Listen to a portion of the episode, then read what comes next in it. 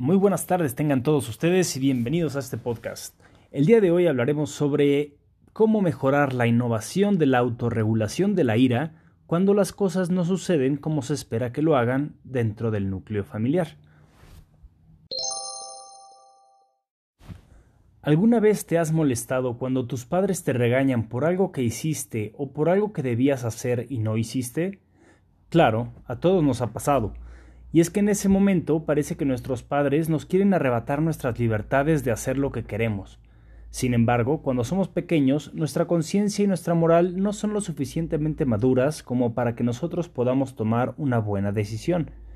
Conforme pasa el tiempo y crecemos, vamos tomando experiencia y tomamos una mayor conciencia de lo que ocurre a nuestro alrededor y las consecuencias que pueden llegar a tener nuestras acciones. Finalmente, llegamos a una cierta madurez en donde ya somos capaces de tomar nuestras propias decisiones, pero también hacernos responsables de las consecuencias que estas decisiones ocasionan. Podemos decir que llegamos a cierto punto de independencia, pero no solamente intelectual, sino también emocional. ¿Qué pasa cuando ya tomamos nuestras propias decisiones y nuestros padres o nuestros hermanos quieren incidir en ellas? Esto pasa muy a menudo, y las razones pueden ser diversas. Puede ser que estén tratando de evitar que hagamos una mala decisión o simplemente quieren seguir controlando nuestra vida. De hecho, es muy probable que nosotros hagamos lo mismo con ellos, o con amigos, o con nuestra pareja. ¿Qué pasa entonces cuando alguien quiere controlar nuestras acciones? Desde luego, esto puede producir enojo, y es normal.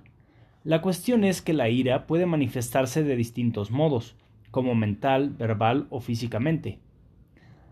Gann y Triginé, en su libro de inteligencia emocional, comentan que si la ira provoca violencia o agresión, verbal o física, sí merece ser reprobada, sobre todo cuando es desproporcionada o cuando hace daño a la propia persona, como a una autoagresión o a quienes le rodean. Entonces, ¿qué debemos hacer? No se trata de controlar nuestro enojo y guardárnoslo dentro de nosotros, debemos ser emocionalmente inteligentes. Daniel Goleman, quien popularizó el término de inteligencia emocional, nos dice que el coeficiente intelectual únicamente aporta el 20% de lo necesario para el éxito en la vida, mientras que el resto lo determina nuestra inteligencia emocional. Esto quiere decir que es más probable que una persona sea exitosa cuando controla sus emociones que por el simple hecho de ser inteligente.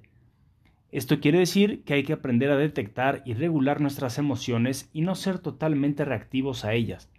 Primero hay que pensar antes de actuar. Lo mejor, en este caso, es no engancharse y saber que finalmente las decisiones son nuestras y que lo que los demás digan son meramente consejos.